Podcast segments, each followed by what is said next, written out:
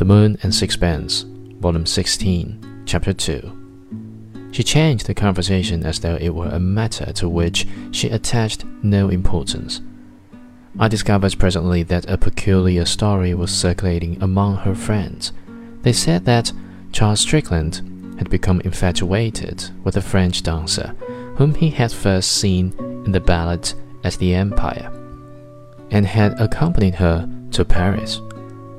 I cannot find out how this had arisen, but singularly enough, it created much sympathy for Mrs. Strickland, and at the same time gave her not a little prestige. This was not without its use in the calling which he had decided to follow.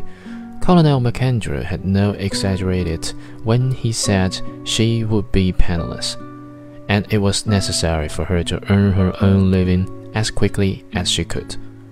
She made up her mind to profit by her acquaintance with so many writers, and without loss of time, began to learn shorthand and typewriting.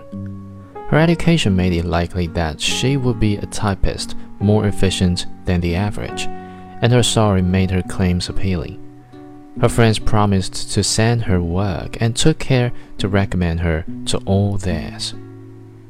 The MacAndrews, who were childless and in easy circumstances, arranged to undertake the care of the children, and Mrs. Strickland had only herself to provide for.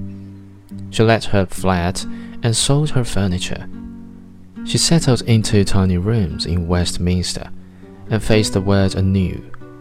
She was so efficient that it was certain she would make a success of the adventure.